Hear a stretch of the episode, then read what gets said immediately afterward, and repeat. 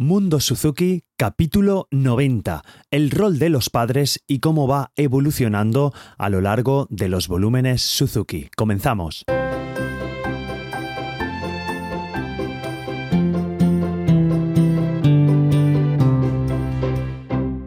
Hola a todos, soy Carmelo Sena y esto es Mundo Suzuki, un podcast en el que te cuento todo lo que sé y lo que voy aprendiendo sobre el método Suzuki, aplicaciones, noticias, recursos, en definitiva cualquier cosa relacionada con esta apasionante filosofía de vida. Enfocado a familias y profesores Suzuki, bienvenidos a este vuestro podcast.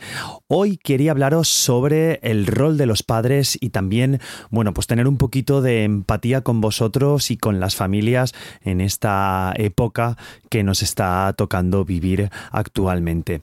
Bueno, tener claro que eh, el papel de los padres va evolucionando a lo largo de los volúmenes de Suzuki y es una cosa que al principio es prácticamente fundamental, eh, bueno, fundamental e indispensable, porque si los papás y las mamás no estáis implicados, bueno, también deciros que siempre hablo de padres y madres y que no se sientan no identificados, pues si hay algún tutor eh, de algún peque, porque muchas veces puede ser algún tío muy cercano a la familia, alguna tía, el que lleva a estos peques al, al método Suzuki, al aprendizaje de, de música a través de este método.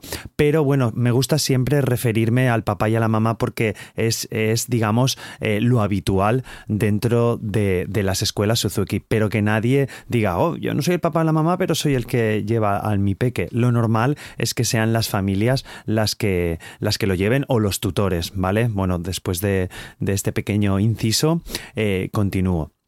Bueno, pues quería hablaros de eso. Eh, lo primero es que comunicar a los papás y a las mamás que esta evolución eh, de los papás y este camino que llevamos con nuestros peques es una evolución maravillosa, pero tenemos que tener claro siempre cuál sería nuestro papel como padres, madres o tutores eh, Suzuki.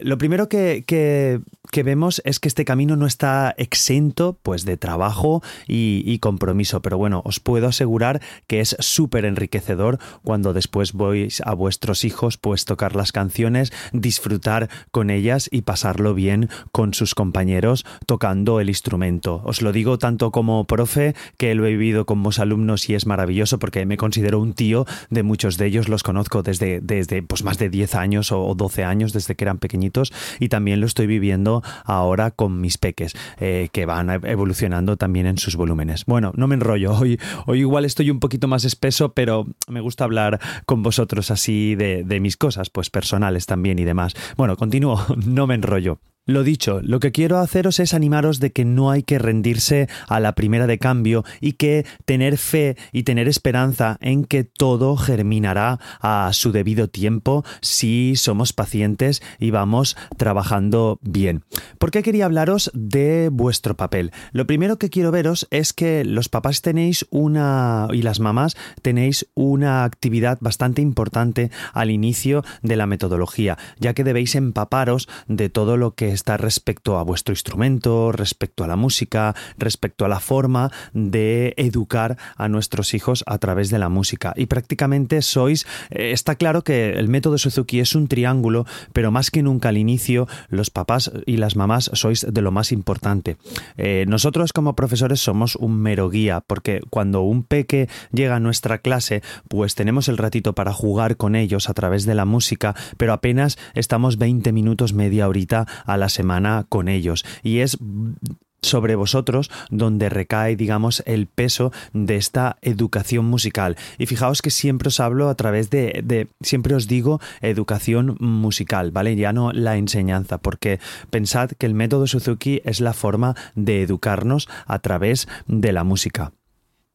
Entonces, eh, lo primero es que los papás debéis eh, tocar el instrumento y debemos aprender este instrumento, cosa que nos hace más empáticos con nuestros hijos cuando les estamos pidiendo alguna cosa eh, y veis la, realmente la dificultad que vosotros habéis tenido al lograr ese, ese movimiento, ese, esa melodía y tenéis esa empatía con vuestros hijos cuando se lo estáis pidiendo, porque lo hemos vivido en nuestras carnes. Entonces, es muy mucho más bonito y es mucho más placentero el trabajar de esta forma. Al haberlo vivido nosotros mismos, lo podemos trasladar. Y también me lo llevo al contrario ya que a nosotros nos ha costado realizar un pequeño ejercicio y posiblemente nuestros hijos lo hagan pum pum pum así súper rápido y te sorprendes de lo que la mente de un niño es capaz de hacer y de cómo aprenden. Yo lo tengo súper comprobado con los padres eh, y las madres de, de mi escuela, pues aprender las canciones les suele costar porque ya tenemos una edad en la que nos cuesta el aprendizaje y la memorística, por así decir,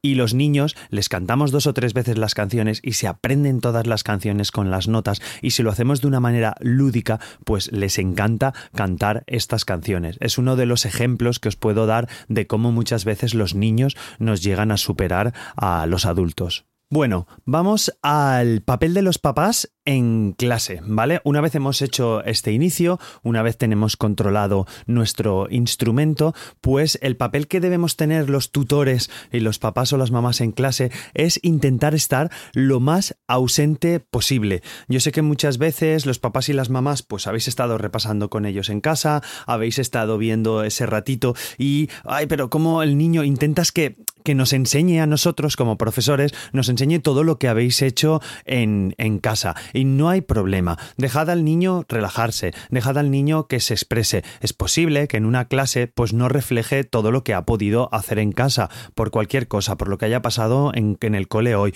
por la situación que estamos viviendo ahora todos de una pandemia generalizada, porque bueno, es un momento difícil, lo sabéis. Tampoco quiero entrar mucho en esto, pero quiero que veáis que, que tengo esa empatía hacia, hacia vosotros. Y el tema es que intentar estar lo más ausente posible dentro de la clase. Tomad apuntes, tomad apuntes de cualquier cosa que diga el profesor, de cualquier cosa que a lo mejor diga también vuestro, vuestro peque que le haya gustado o le haya disgustado. Tomar apuntes para ellos, para vuestros hijos y tomar apuntes para vosotros.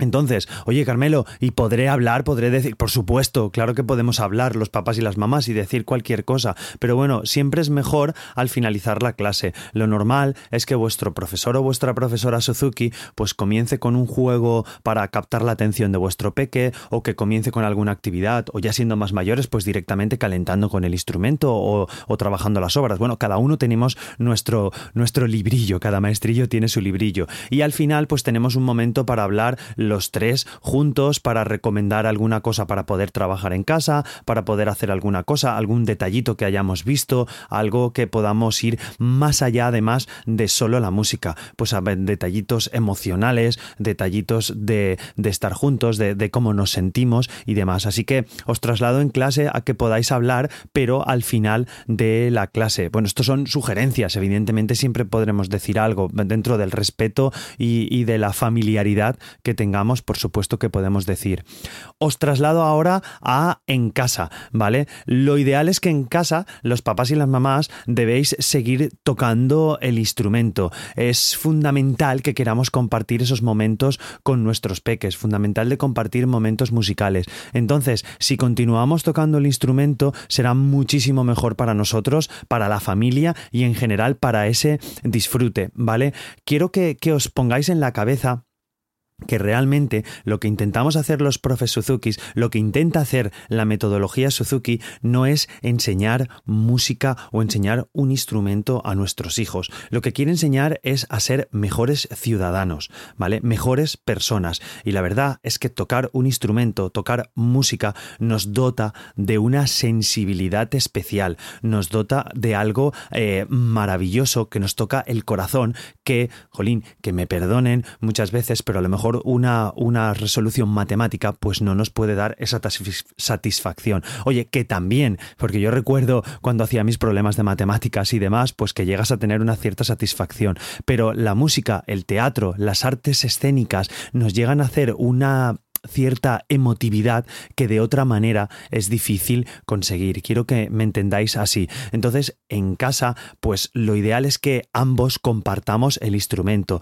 que es muy, muy el caso en el que es que no puedo tocar con el niño porque el niño no me deja, porque lo lío, porque no me lío. Bueno, pues esos tira y afloja que muchas veces tenemos, los podemos hacer, eh, los podemos intentar trasladar a una parte divertida, a intentar a mejorar nosotros individualmente para poder tocar de forma colectiva la familia.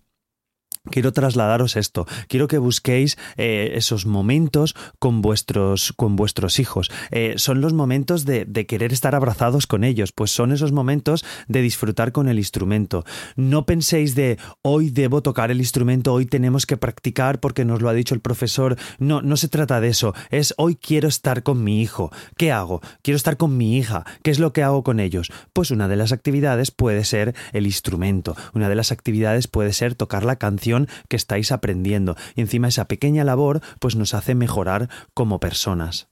Otra de las cosas que os traslado es la escucha de las canciones Suzuki. A ver si me quito lo de la escucha del CD, porque muchos niños ya no saben ni lo que son los CDs, entonces es la escucha de las canciones Suzuki. A veces no nos damos cuenta, pero muchos de los errores, muchos de los fallos que podemos tener eh, se solucionarían con la escucha activa o pasiva de la música Suzuki. Fallos y errores me refiero a que muchas veces estamos intentando tocar una canción y apenas la hemos escuchado. Sin embargo, si has escuchado bastante esa canción en el coche, en casa, eh, bailando, como, como la podáis escuchar, pues eh, se hace más fácil a la hora de tocar y muchas veces nos sorprendemos cuando nuestros peques pues eh, saben tocar ya la canción porque están adquiriendo un oído musical y realmente fluye mucho más cuando la escucha eh, es habitual en el domicilio o en el ambiente familiar. De verdad, una de las partes más importantes y no me cansaré de decirlo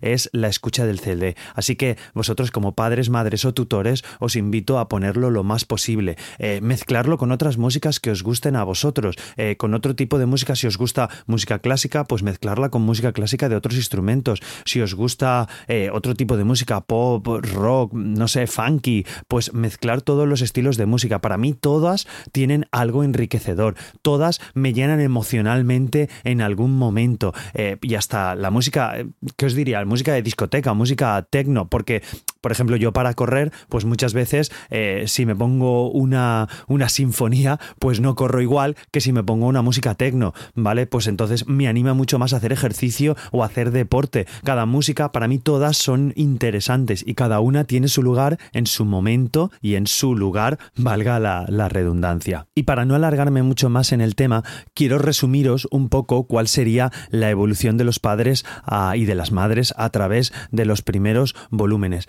Al principio tenéis un montón de peso en lo que sería la educación de los peques, es lo que más debemos llevar. Pero a partir de volumen 2, esa, ese peso se va quitando y debemos ceder un poquito de responsabilidad a los peques. ¿Qué quiero conceder un poquito de responsabilidad? Pues dándole la opción a preguntar qué es lo que quieren tocar, qué piensas que deberías repasar, qué, qué nos ha preguntado el profesor, cómo lo podemos plantear, dándoles un poquito de peso en su responsabilidad. Evidentemente, pues cuando tienen 3-4 años, nosotros somos los que debemos llevarlos con más o menos gracia, con más o menos juegos, y luego con 7 8, 9, 10 años debemos trasladar ese poquito de responsabilidad. ¿Qué crees que debes tocar? Así que, digamos, en el volumen 2 se equipara un poco la responsabilidad entre padres, madres y hijos y a partir del volumen 3 en, en adelante eh, pasa más a la parte del niño o de la niña. Sí que es verdad que los papás y las mamás lo ideal es que estemos detrás, pero evidentemente en volumen 5, en volumen 6, si el papá o la mamá pues ya no ese día no está en clase porque tiene que ir a comprar o tiene que ir a otro lado, no pasa absolutamente nada, pero siempre teniendo un control desde la distancia, dijéramos, sabiendo dónde estamos, qué es lo que hace al niño. Entonces le podemos decir, es hora de repasar, es tu momento de repaso de instrumento, has, hecho la parte de guitarra que te ha dicho Carmelo, bueno, en mi caso, o la parte de piano que os ha dicho el profesor, o de violín, de flauta, y así ver, oye, enséñame qué es lo que estáis haciendo. No dejar abandonado el niño para que toque en casa y ya está, o para que toque solo con el profesor y contigo. Los papás seguís estando ahí y de hecho, si habéis hecho esta evolución, continuaréis estando y continuaréis disfrutando de trabajar con la música, con, con vuestros peques y no tan peques cuando ya son más mayores. Bueno, en resumen, Quiero que disfrutéis el momento de estar con vuestras familias, quiero que disfrutéis de estar con vuestros peques, pero siempre pensando dónde debéis estar y qué es lo debéis y qué es lo que debéis hacer los papás, las mamás y los tutores. Primero somos mucho peso, luego nos vamos yendo, pero no dejamos nunca de estar, de ser padres o madres. Nos vamos a la app de la semana y esta vez os traigo un clásico que es Decision Roulette. Vale, esta aplicación es una aplicación que os dejo en las notas del programa, pues tanto la versión para Android como la versión para iOS y es una pequeña ruleta gratuita, pero de verdad que si le dais uso, creo que vale 2 euros, vale la pena comprarle y quitarle la publicidad que nos aparece, porque es una ruleta, podemos tener un montón de, ruletas dentro de nuestro teléfono o de nuestra tableta y lo, lo bonito es que podemos utilizarla para elegir la canción que queremos tocar. Además, tiene una opción muy chula que es que las canciones se van eliminando tal y como se van seleccionando. Bueno, las particiones del quesito de la ruleta, como si dijéramos, pues cuando se selecciona se van eliminando. Así podemos ir quitando las canciones que vamos tocando. Podemos poner en esta ruleta las canciones de los volúmenes. Podemos poner los ritmos de, de los más pequeñines, pues los ritmos, las variaciones. Podemos poner, si aún son más pequeñines, si tocamos un pan o un jamón de las primeras variaciones. También podemos poner números para ver el número de repeticiones que podemos hacer. La verdad es que tiene, contándole a la imaginación, tiene bastantes recursos esta parte de la ruleta. Podéis elegir cómo hacemos eh, la canción. Pues si la hacemos tumbados en el suelo, si la hacemos de pie, como lo repetimos. Ya os digo, es una ruleta que les animará a los chiquillos, pues eh, muchas veces a mí me lo piden, Carmelo, la ruleta, y le doy a la ruleta y es una manera de poder practicar en casa cada día de manera diversa.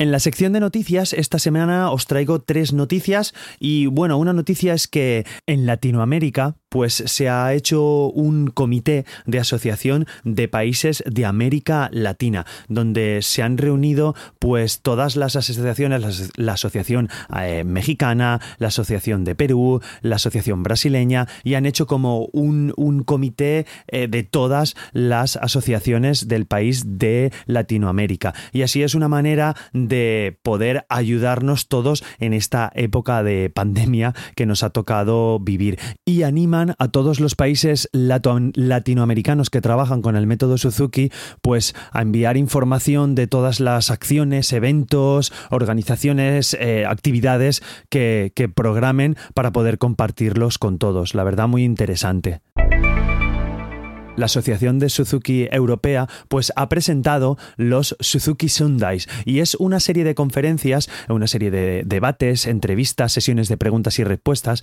que van a llevar a cabo a partir del primer domingo de cada mes, a partir de diciembre. Entonces, todos los profes que estéis interesados, y bueno, si me escucháis papás y mamás Suzuki y queréis decírselo a vuestro profesor, todos los que estén interesados pueden apuntarse. Eh, será, es gratuito, ¿vale? Se apunta mediante una suscripción, pero bueno, hay que apuntarse porque el número será limitado. Eh, creo que es una propuesta muy interesante, cosa que me recuerda esta actividad que ha presentado la Asociación Europea de Método Suzuki. Bueno, pues es una actividad similar que estamos haciendo hace unas cuantas semanas, una comunidad que hemos creado en Internet a través de las redes sociales que hemos llamado Comunidad Suzuki, ¿vale? Que hemos formado pues algunos profesores de habla hispana, porque digo de habla hispana porque somos algunos de España y bueno, también de Latinoamérica y nos reunimos cada viernes pues unas sesiones de Zoom para hablar y comentar pues temas que nos, nos inquietan. Entonces, os dejo en las notas del programa el grupo de Telegram al que podéis acceder porque si os interesa y ahí pues hablamos de nuestras cosas, de lo que nos inquieta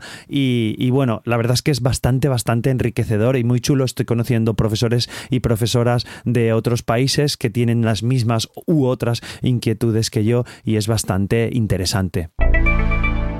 Y espero que lleguéis a tiempo. Quería hablaros también de una noticia de un evento virtual que es el Violin Fest, eh, que reúne a violinistas y profesores de todas las edades y prepara pues unas clases magistrales, unas clases grupales y una conferencia sobre un tema especial con un invitado de renombre mundial. Eh, pues todo esto se llevará a cabo a Zoom. El problema es que es este sábado 7 de noviembre. Espero que lleguéis a tiempo si escucháis este capítulo. Así que eh, tenéis toda la información de los horarios en las notas del programa y la web donde podéis apuntaros. Súper interesante para. Está enfocado para violinistas, pero creo que atenderán a todo tipo de instrumentos. Ahora sí, el libro recomendado esta semana es el libro Cómo hablar para que sus hijos escuchen y escuchar para que sus hijos hablen. Bueno, este libro es una nueva edición de un libro que, bueno, yo me leí hace, hace bastantes años cuando estaba en formación de, de profe Suzuki y es, es la, la, la nueva edición de este libro. El libro se llamaba Cómo hablar para que los niños escuchen y cómo escuchar para que los niños hablen. Esta nueva edición son de las mismas autoras y pues ah, está un poquito más enfocada, digamos, hacia nuestros hijos. Bueno, y en este libro hay varios apartados, os hago un pequeño resumen. En uno nos ayuda con los sentimientos, de cómo reconocer los sentimientos de, nuestro peje, de nuestros peques, eh, pues tácticas para que ellos colaboren con nosotros, para poder colaborar nosotros con ellos. Sobre todo, uno muy importante, pues alternativas al castigo, alternativas para no castigar a los peques, qué es lo que podemos hacer, cómo rectificar, qué opciones podemos dar. Y bueno, una resolución también conjunta de problemas, cómo tener distintos métodos para resolver problemas de nuestros peques, cómo estimular su autonomía, cómo hacer que sean más eh, autónomos y uno muy importante que nos viene muy bien a los profes y a las madres Suzuki y los papás Suzuki son alternativas al no. ¿Qué podemos hacer para no hablar con el no? Huir de los encasillamientos. Bueno, un montón de opciones que creo que os pueden resultar interesantes a todas las familias. Ya os digo, os dejo en las notas del programa un enlace afiliado de Amazon para que podáis comprarlo. Suzuki en redes. Os traigo esta semana una nueva cuenta de Instagram. Espero que el próximo capítulo ya os traeré de más redes sociales, incluido YouTube, Facebook, más cositas. Pero bueno, quería traeros la cuenta de Luna Chelist, ¿vale? Es una cuenta que aparecí, que apareció en mi Instagram y al principio me sorprendió un poco porque decía, ¿qué es lo que hace esta chica?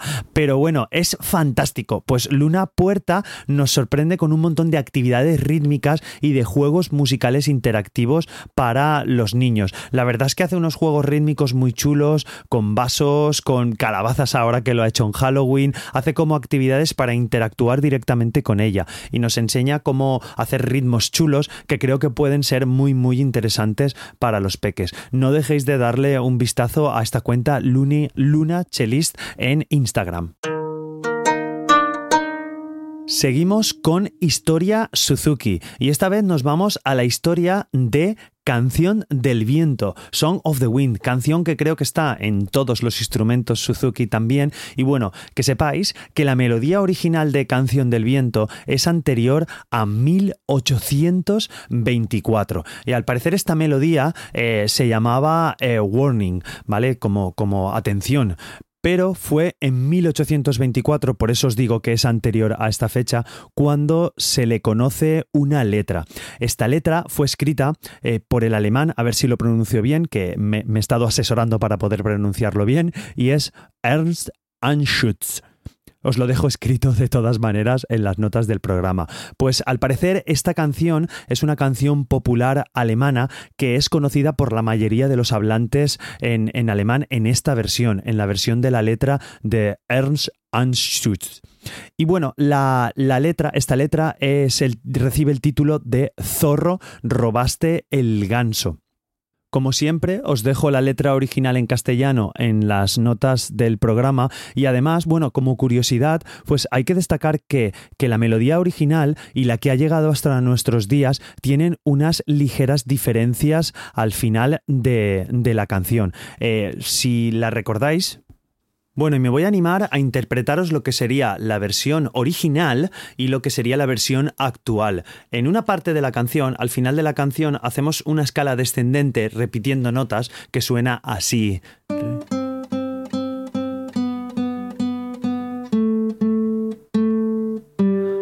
Ahí es donde está el cambio, fijaros.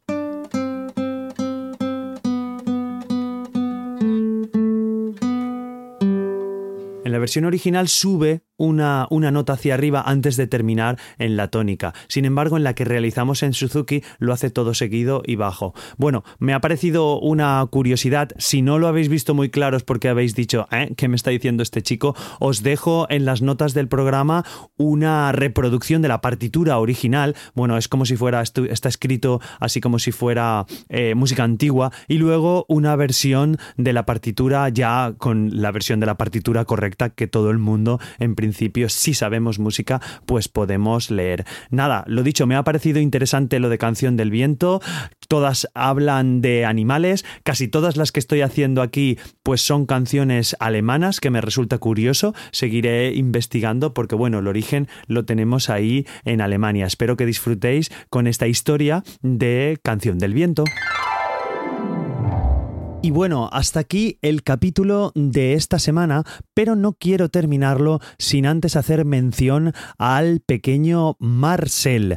Marcel es el hijo de María y bueno, desde el pasado 20 de enero, 20 de enero, estamos en noviembre, atención, este peque de 5 años, eh, bueno, ahora creo que ya tiene 6, pero bueno, cuando tenía 5 años empezó un reto muy similar al que estoy haciendo yo, que si me seguís pues lo habréis visto. Y la verdad es que lleva desde el 20 de enero tocando todos los días haciendo juegos y haciendo actividades. Así que quiero darle un saludo desde aquí y fuerzas a Marcel para que siga tocando y que, wow, valoro mogollón tu reto, Marcel, que sé que, que me escuchas con la mami y, bueno, ánimo a seguir con ese reto en este año tan difícil que nos está tocando vivir. Y esta idea de María, bueno, María nos lo dijo por el grupo de Telegram que tenemos de Mundo Suzuki, os animo a entrar, Mundo Suzuki, bueno, telegram.me barra Mundo Suzuki, lo tenéis siempre todo en las notas del programa, por si os apetece entrar o, en la web carmelosena.com, ¿vale?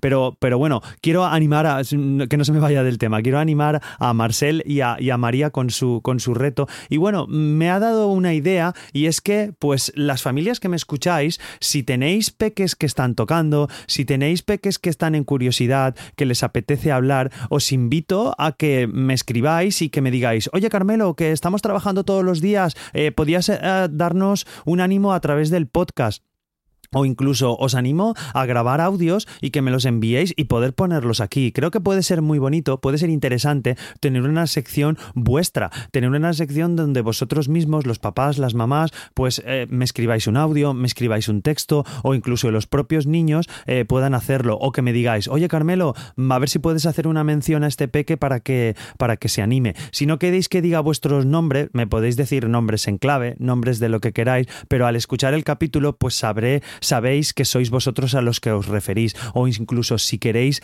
comunicaros con otras familias. Pues quiero dar un aviso a todas las personas de Suzuki, me apetece eh, compartir esto con vosotros e incluso grabaros tocando un audio para que lo podamos compartir con todos. Creo que puede ser muy interesante y bueno, esta es la idea que en el grupo de Telegram me dio María con Marcel y repito, Marcel, es de valorar un montón el reto que estás haciendo. Llevas eh, casi 300 días tocando el instrumento, Así que adelante y continúa con el reto. Y nada más, os animo a compartir el podcast con cualquier persona que creáis que le puede interesar. Cualquier comentario me lo podéis encontrar en la mayoría de redes sociales como Carmelo Sena barra baja o si lo preferís, pues podéis pasaros por la web carmelosena.com y ahí tenéis este proyecto y otros proyectos que tengo por ahí. Y no olvidéis que también podéis aquí en esta web carmelosena.com, os lo repito, podéis suscribiros al boletín de noticias de Mundo Suzuki para recibir pues todo esto que os hablo, todas las notas, todo lo que os comento aquí en el podcast y a veces un poquito más extendido, pues os lo dejo escrito en el boletín de noticias que podéis recibir cómodamente cada 15 días en la bandeja de entrada de vuestro correo electrónico. No me enrollo nada más, muchas gracias por estar ahí, muchísimas gracias por elegir Mundo Suzuki para estar un ratito, muchísimas gracias eh, por elegir el método Suzuki para educar a vuestros hijos y ánimo a todas las familias en esta época que nos ha tocado vivir. Seguro que con cabeza y con conocimiento lo podemos tener. Cuidaros mucho, mucho, mucho más si cabe de lo que nos dicen. Nos escuchamos en el próximo capítulo. Un abrazo.